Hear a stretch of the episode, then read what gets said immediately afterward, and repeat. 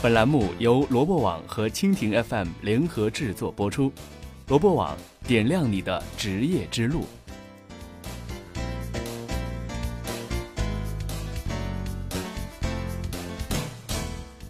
大家晚上好，很荣幸来跟大家来做这个分享。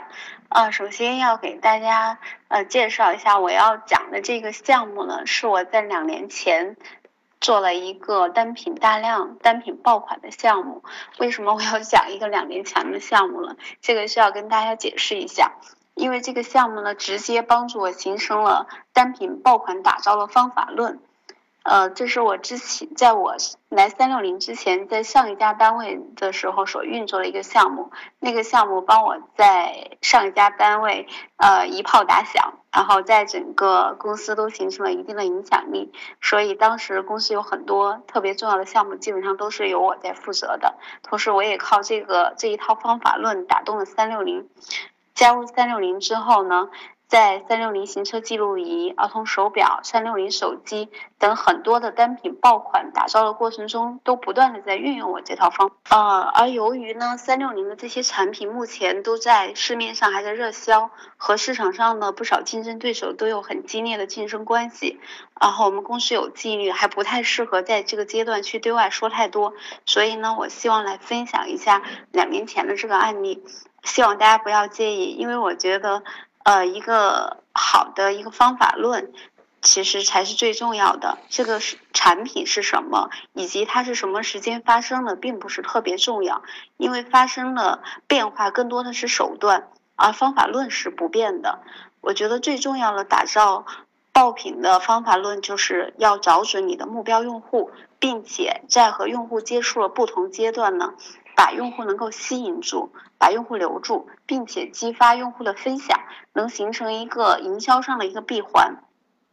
那我接下来就开始对我的之前做的这个项目进行分享。然后，与其说是一个分享呢，它。更可以说是一个复盘。我当时做这个操作这个项目的时候，他是怎么样把这个产品在首发的当天销量超过了一万件，并且在后续持续的有非常好的销量，这个过程是怎么做到的？我我希望来跟大家分享一下这个过程，包括我们给这个商品起名、做竞争对手的分析、消消费者的洞察，以及通过一系列的。微博、微信公关、会员营销，然后商品详情页的优化等等手段，一系列的手段达成了这个方法，希望能跟大家一块来介绍一下。然后这个项目它的名字叫这个产品的名字叫北欧进食，待会我会详细给他介绍这个名字我们是怎么想起怎么会起一个这样的名字的。然后它的销量在当时在我们网站的呃首发当天销量是近一万件。可能在大家看来，这个一万件并不是。然后我讲这个细节可能会讲一些，然后最主要的讲细节，主要是希望大家从这个细节的过程中，能够把对我们的方法论有更多的了解。然后最主要的是一个方法论的模型。那首先作为一个爆款产品的话，它需要有一个方便传播和记忆的品牌名，一个产品名。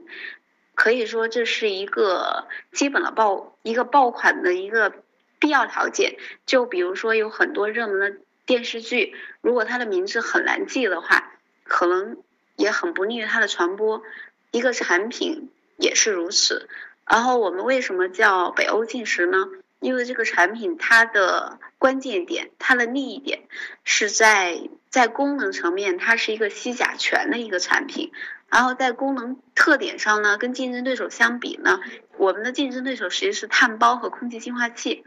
然后呃，它是从呃天然的稀有的矿物晶石里面提出来的一种石头，所以呢，这个名字也能够代表它的独特之处。同时呢，它能够比较高效的去吸附一些甲醛这种产品。啊，接下来我给大家讲一下我们这个产品当时做的消费者的洞察和分析。然后首先呢，要做一下竞争分析，在行业内跟其他的竞争对手相比，我们这个产品有什么优势、劣势、机遇和挑战？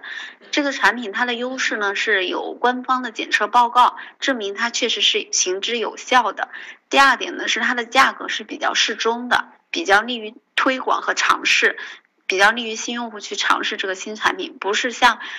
那个空气净化器，动辄是几千上万，不容易尝试。第三个呢，是我们当时和这个厂家签了独家经营的这个条款，就是说这个产品只有我们这一家可以经营，别家是不能经营的。所以说我们在定价，包括做促销各方面是有一定优势的。第四个是它得到了国家的两项专利。那么它的劣势是什么呢？劣势其实我前面也给大家大概介绍了一下，这第一个是。这个产品它没有什么品牌，不管是它的厂家还是这个品类，以前在这个行业里面，在消费者心智中是为零的。大家既不知道这个品牌，也不知道还有一种石头是可以吸附甲醛的，品类和品牌都不强。另外呢，呃，所以说需要我们在教育市场方面做很大的投入。那么机遇是什么呢？机遇就是在。两年前，这个 PM 二点五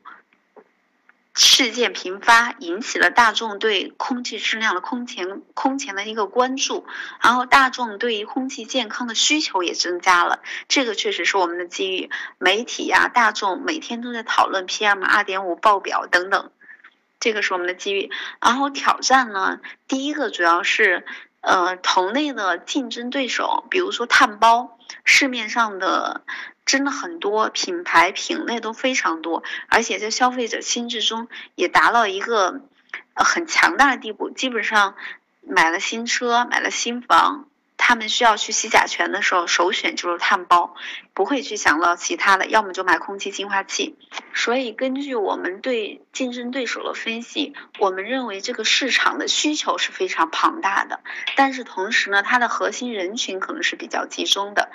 第二点呢是产品真的很多，同类产品吸甲醛的同类产品很多，但是这些碳包这一类产品还没有形成品牌集中和垄断，我们还有一定的机会。我们后续对目标人群的定义是比较清楚的，我们定义了是三类人群，第一类是买新房的，第二类是买新车的，第三类就是家庭中有老弱病残孕，会特别。注重这个家人的健康、品质生活和空气质量的，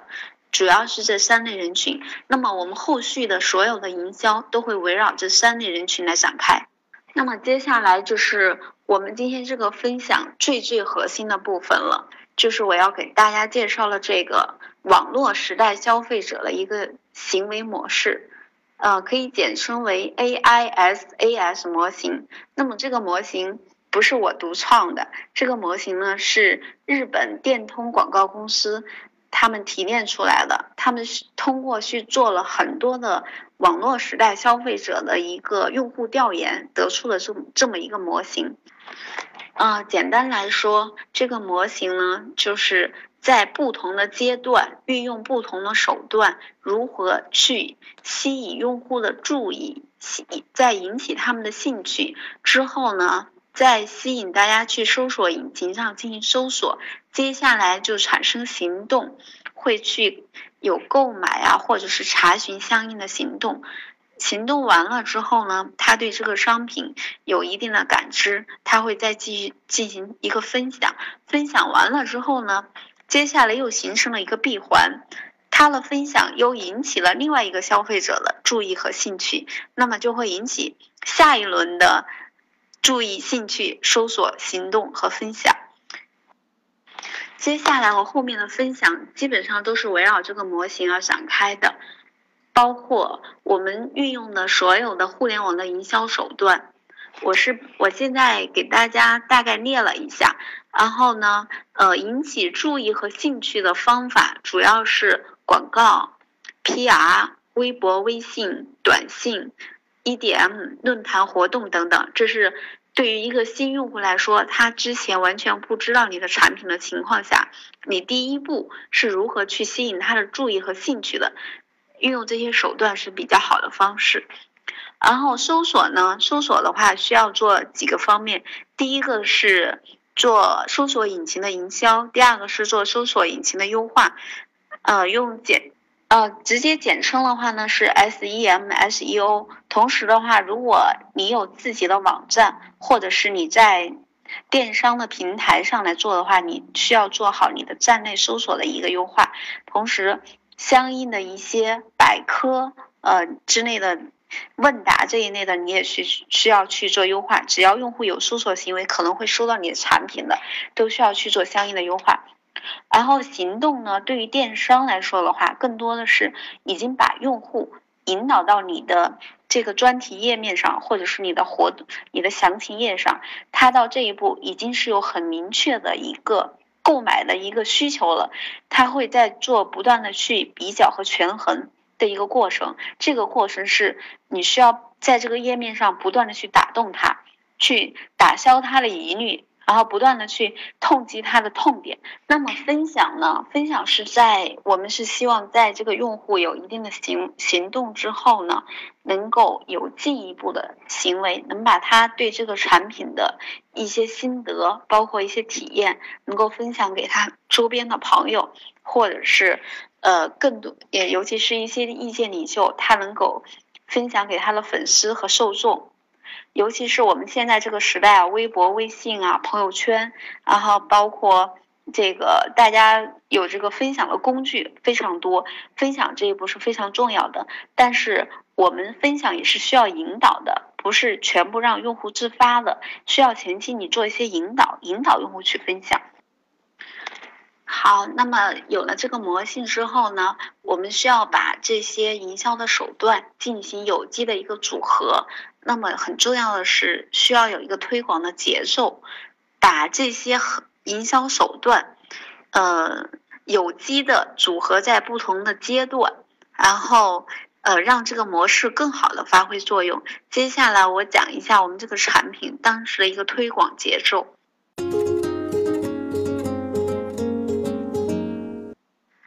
那么推广的节奏呢，也是。按照我们刚才所说的 A I S A S 模型要来的哦，呃，首先是我们需要去引起用户的注意和兴趣，首所以呢，我们进行了大规模的预热活动，通过广告啊，包括评测的文章，还有一些。呃，红人，网上呢有一些红人，包括一些医生，还有一些这种，呃，车模等等，他们都是，呃，对我在我们这个目标人群用户里面，中中间是有很响力的，很有影响力的一些人，让他们去晒，哎，这个北欧进食特别好，然后我用着特别好，让用户产生注意和兴趣，这是一个什么产品？我可能也需要。所以呢，我们嗯做了两天的一个大流量的一个曝光，然后吸引了用户来对这个产品先发生了好奇和疑问，这是个什么产品？我可能也需要在哪可以买呢？然后第二步，我们做了预热了第二步，预热第二步就是把我的目标用户先连住。形筛选出我的精准用户，同时呢，对我后续正式的一个售卖形成一个流量和销量的一个集序，在我卖的那一天，突然一下把这个闸给放开，形成一个爆量的一个效果。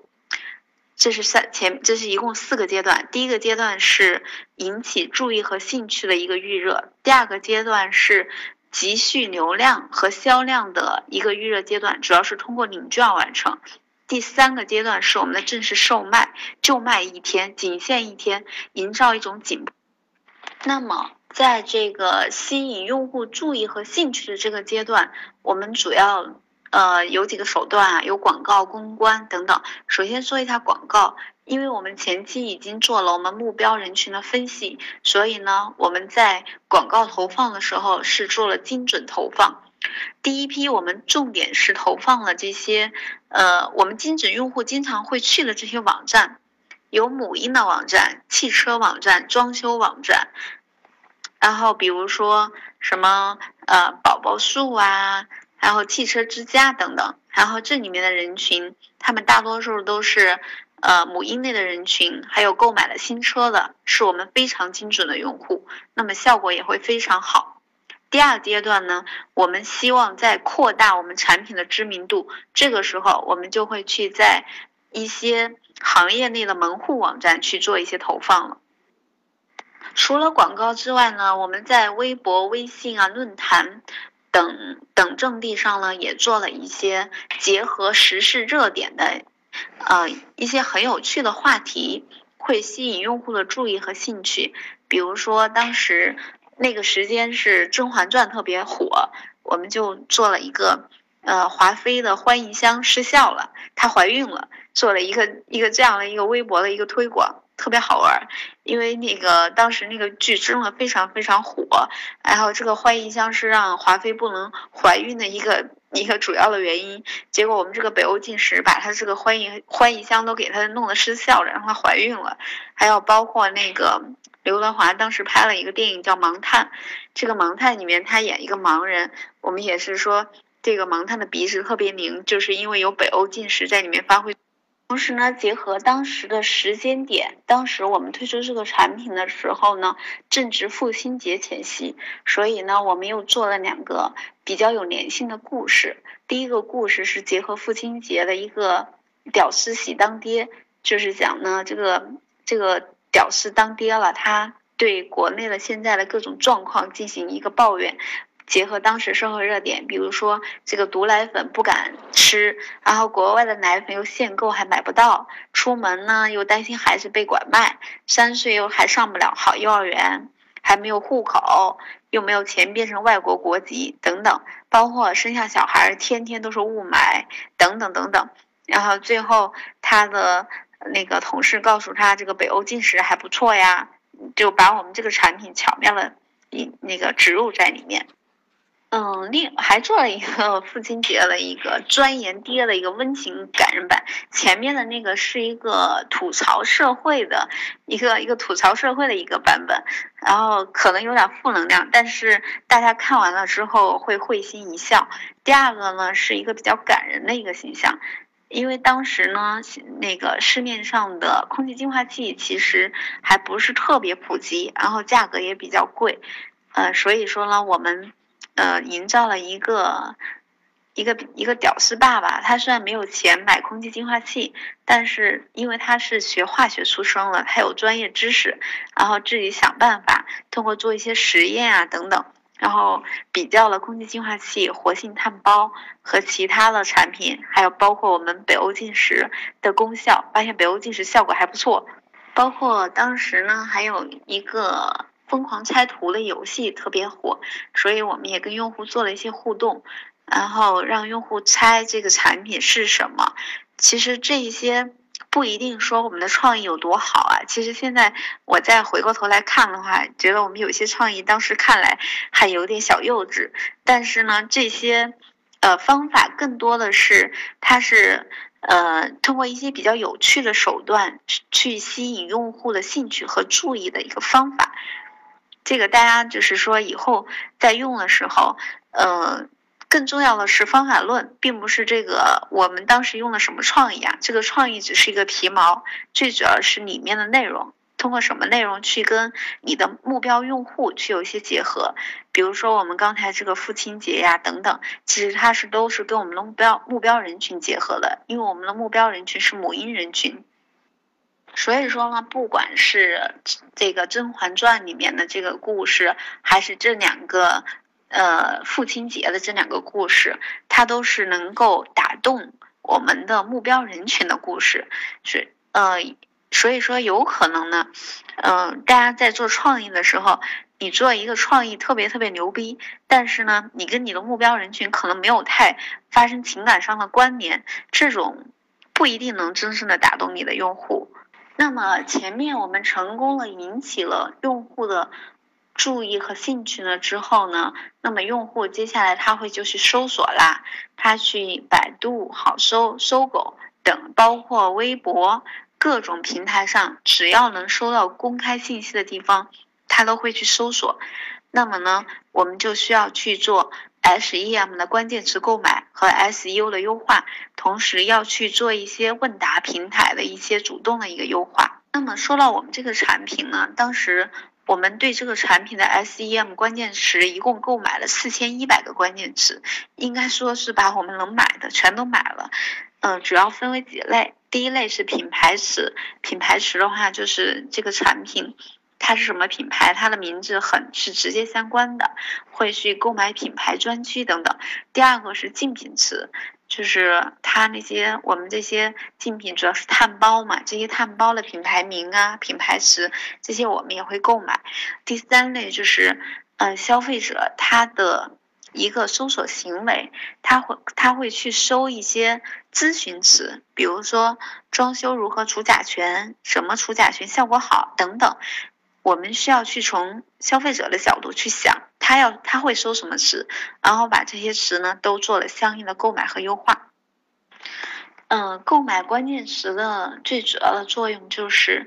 当我们前面花了很多的精力去引起用户的注意和兴趣之后呢，如果他真的走到搜索这一步是非常不容易的。我们希望在搜索这一步，让这个用户不能丢失，他一定是被我们牢牢的吸引住，而不是被我们的竞争对手给吸引跑了。所以说，关键词最主要的目的是把用户引到我们想让他去的这个页面。进行下一步的购买，这是非常重要的。那么接下来是 SEO 的优化，呃，SEM 是要花钱的，然后 SEO 呢是免费的，是可以通过对于页面的这些呃标题、描述、关键词。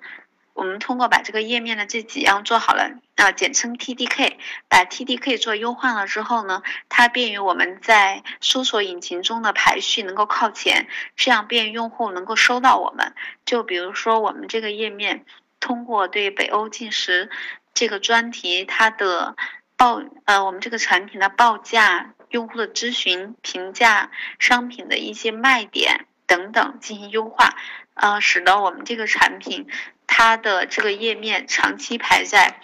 百度搜索的第一位上，这样能获取很多的自然流量，这是不用花钱的。那么接下来呢，就是会做一些在这种问答平台上的一个问答。嗯，是这样的，呃，前期一个新品刚上来的时候，可能用户主动去问的可能性还不是很大，但是我们可以自己。先去做一些铺垫，我们自己提前编好一些商品的一些词条，模拟用户的提问，然后做相应的回答。这样只要有用户来问的话呢，都能看到一个比比较有利于我们的一个回答。对于留住用户，让用户进到购买这一步是非常有用的。主要的平台有百度知道啊，包括包括百度的百科。还有三六零搜索的百科，还有搜狗的什么搜搜啊、问问啊等等，包括有那个维基百科等等，大家都可以去做相应的一个词条的一个编辑。接下来呢，就呃，用户经过了前面的吸引他的注意，引起他的兴趣，他又有。页面，那么对于电商来说呢，这个页，那么接下来也进入我们非常重点的一个环节，就是说呢，大家好不容易把你的用户引上钩了，啊，他终于来到了我们想让他来到这个页面，马上就是要进行行动的时候了。如果我们能够消除他的痛点，消除他的疑点，让他能够。认识到这个商品真的是他特别特别需要的，他可能马上就下单了。如果没有做好的，他马上就会走掉去买你的竞品了。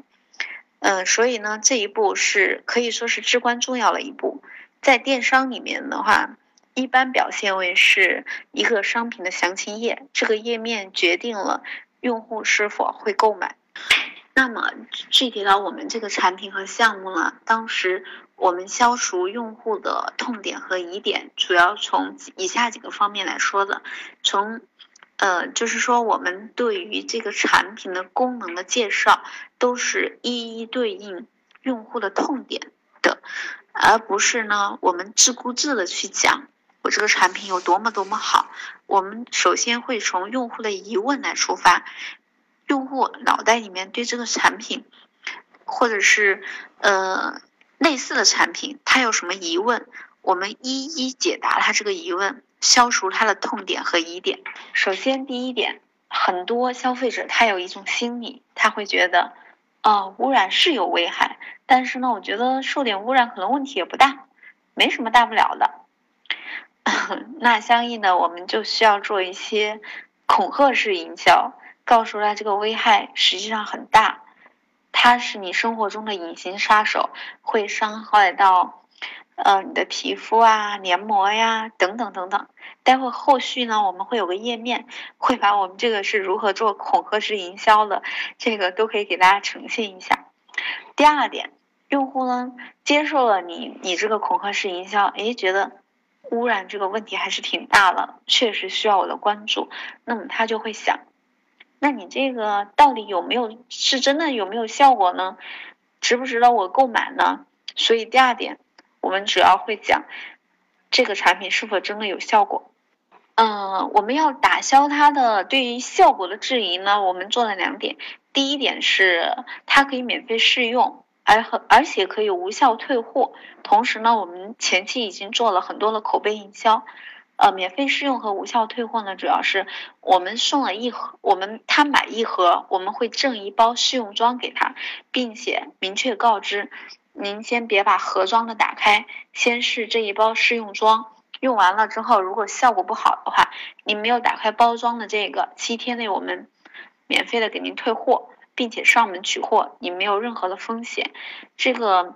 另外一个告知它有效果的，主要是我们做了很多口碑营销。第一个是我们有权威机构的检测报告，第二个是我们前期已经有一些红人和真实的晒单的评价。第三个呢，呃，是我们有一些名人也帮我们做了一些背书，呃，那么接下来呢，用户，呃，他第二个、第三个疑问就是，那么值这么多钱吗？这个东西我真的想买，但是它值这么多钱吗？所以呢，接下来你就需要再，呃，包装一下为什么你这个产品值这么多钱，包括。你有哪些卖点？第一，是不是用了什么特别的材料？第二个，可以循环使用，平摊到每一天，其实一点也不贵啊。第三点，我们还给你发了券啊。然后，如果你，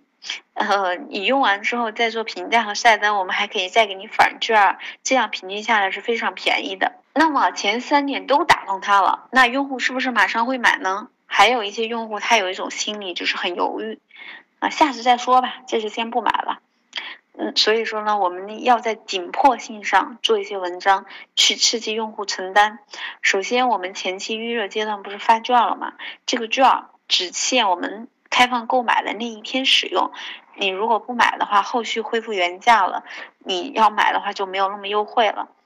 第二呢，是我们第一批的数量有限，每人就限买一盒，如果你不买的话，接下来你就买不到了，下一批还不知道什么时候买呢。嗯，第三点呢，就是。我们当时定了一个规则，就是，呃，到晚上十点的时候，不管卖完没卖完，我们都要让它变成售罄状态，显得非常火爆。接下来的几页，其实重点就是，呃，对前面我刚才讲的消除用户痛点和疑点的这些点的一个具体的，我们当时是如何做的哈。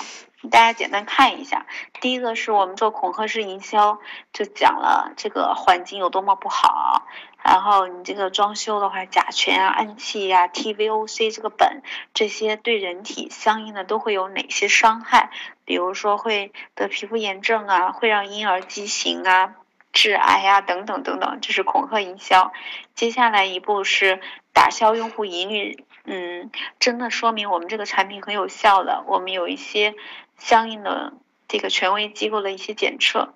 嗯，还有打打消用户疑虑的，我们有很多普通用户的一个口碑营销的一个晒单帖子。这个是因为我们前期在这个产品正式开始售卖之前，我们征集了一些用户免免费试用我们的产品。试用呢一个前提呢就是，呃，你拿到我们这个货之后是需要晒单的。所以呢，这个我们在这个产品正式售卖之前，已经回收到了一百多个，接近两百个用户晒单的这种心得分享。这样一些新用户过来买之前，他可以看到这个，也是能帮助用户打消疑虑的。嗯，接下来的这一页呢，是我们做了一些媒体的报道和效果的评测。这些媒体来报道这个产品是有效的，同时有一些媒体。呃，尤其是一些家居还有汽车类的网站，我们前期给这些媒体给了一些产品，让他们去试用，帮我们去做一些评测文章。这样的话呢，用户去搜索的时候，发现，哎，果然是大家都在说这个产品还不错，那我可以去试一试。这个都是能够打消他的疑虑的，然后促进他进行下单的一个行为的。嗯，接下来这一页是我们当时做了一些口碑营销的例子，主要是找了一些领袖。包括微博的名人、红人，还有一些普通用户。呃，名人的话呢，我们主要是找了在母婴类、还有汽车类、宠物类这方面，他们有众多粉丝的，并且他们在微博上平常不太做广告，然后过就是发一些很好的产品分享，大家是真的是能够发自内心的去接受的这些用户，比如说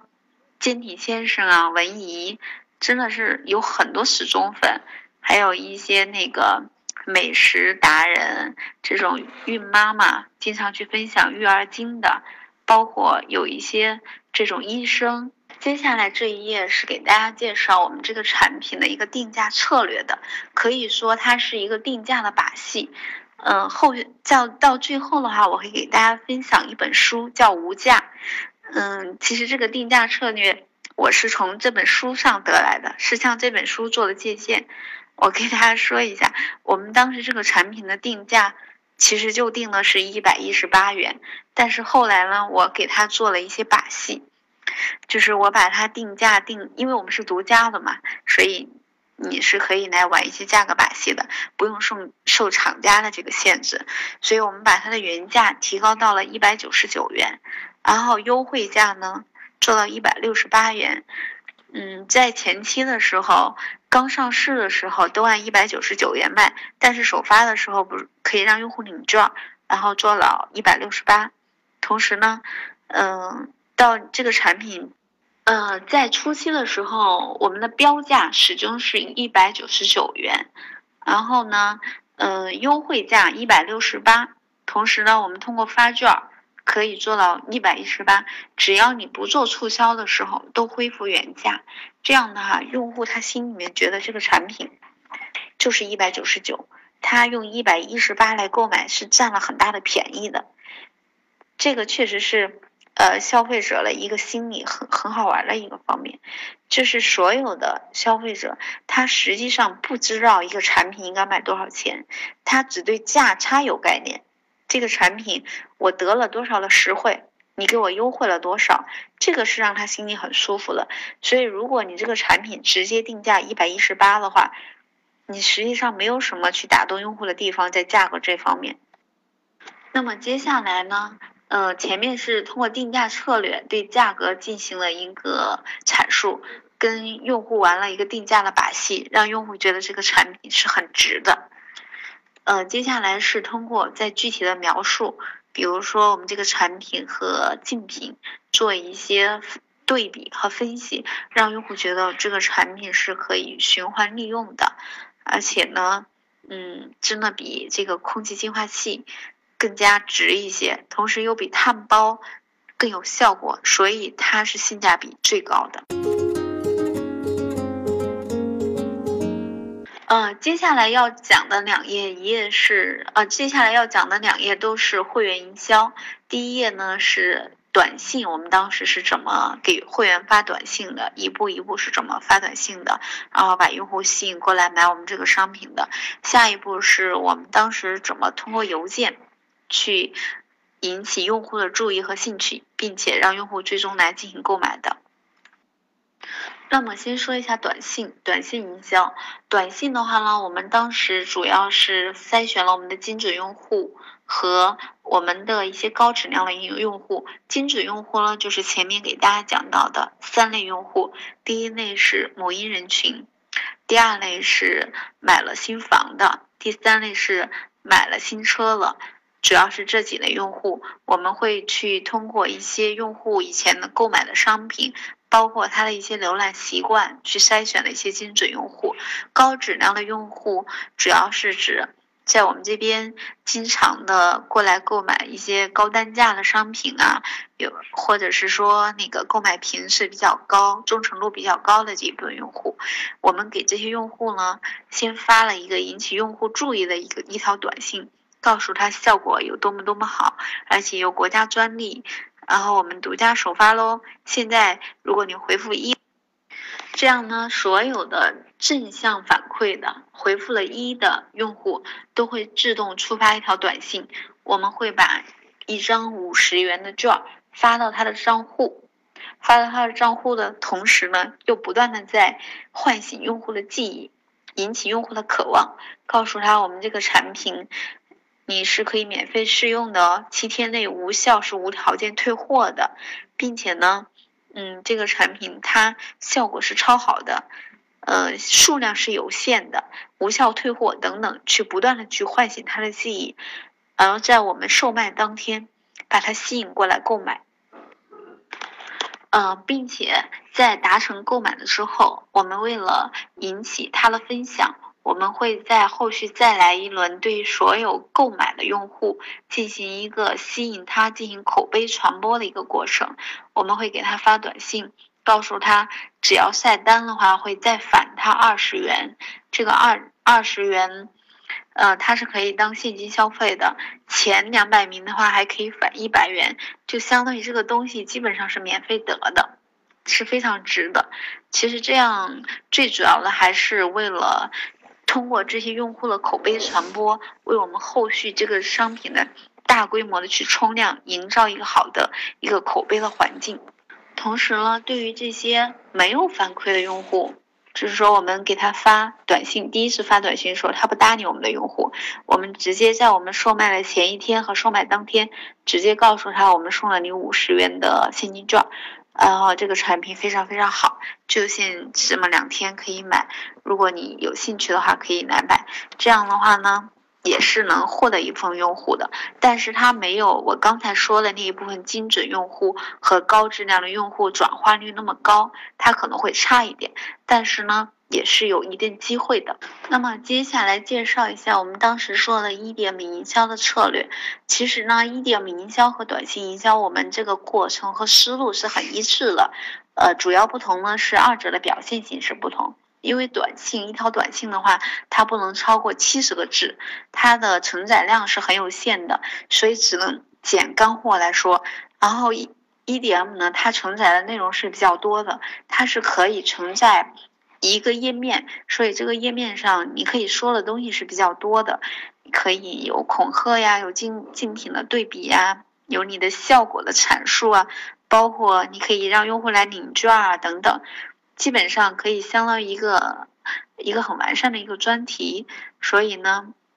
在 EDM 上会做的更细致一些。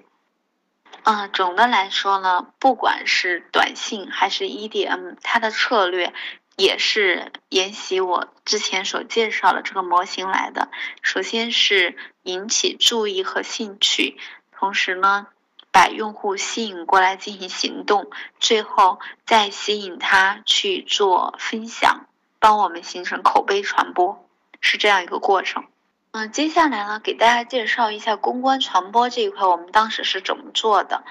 嗯，说实话的话呢，嗯，公关我们当时没有做特别多。因为作为一个电商来说，它更更主要的还是通过前面我刚才讲的这些，比如说广告啊、SEM 啊、口碑营销等等会比较多。通过公关来了解到我们这个产品的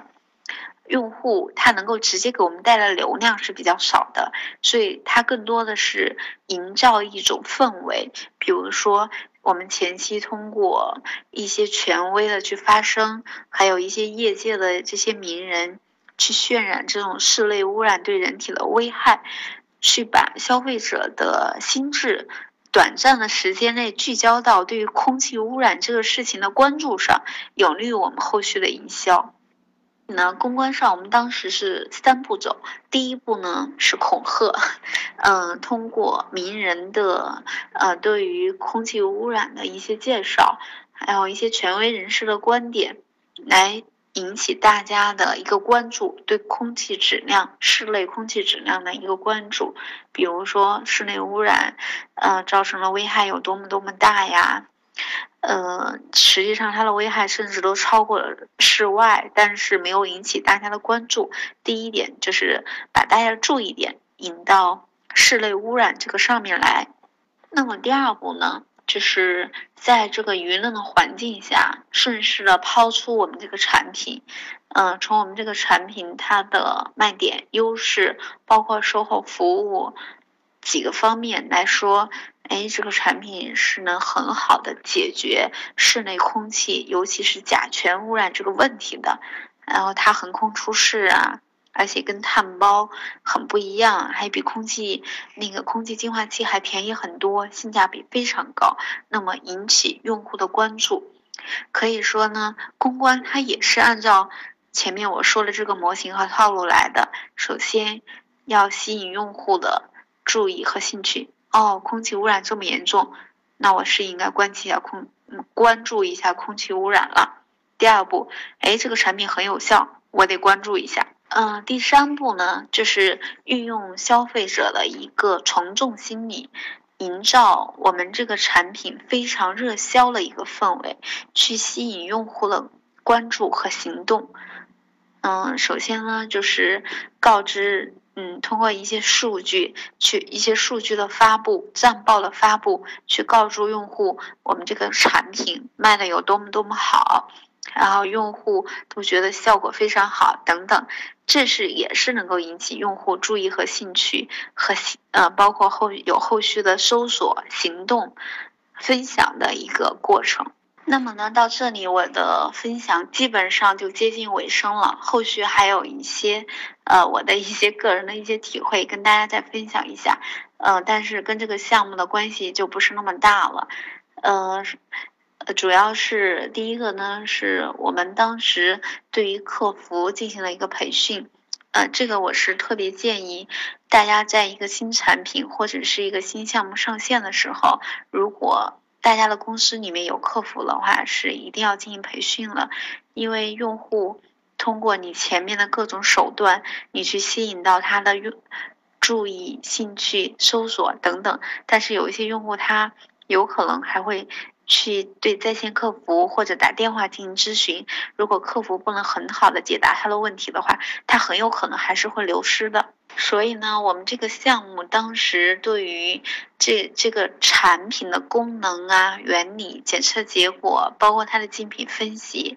嗯，第二点是对于我们的促销方式，因为不是有免费试用啊等等比较特别的方式嘛，都。给我们所有的当时的客服的一些组长及一些主管都去进行了宣贯，让他们非常好的了解到这个项目的背景，包括产品功能、卖点的方方面面，能够很好的对用用能够解答用户的一个咨询，这样确保所有过来咨询的用户都不会流失掉，我们都能够牢牢的把它抓住，把它转化成购买用户。那么我这个关于这个项目的分享就结束了。嗯，总的来说呢，其实分享的细节可能还是比较多的，还是希望大家能够记住我们这个模型 AISAS 模型。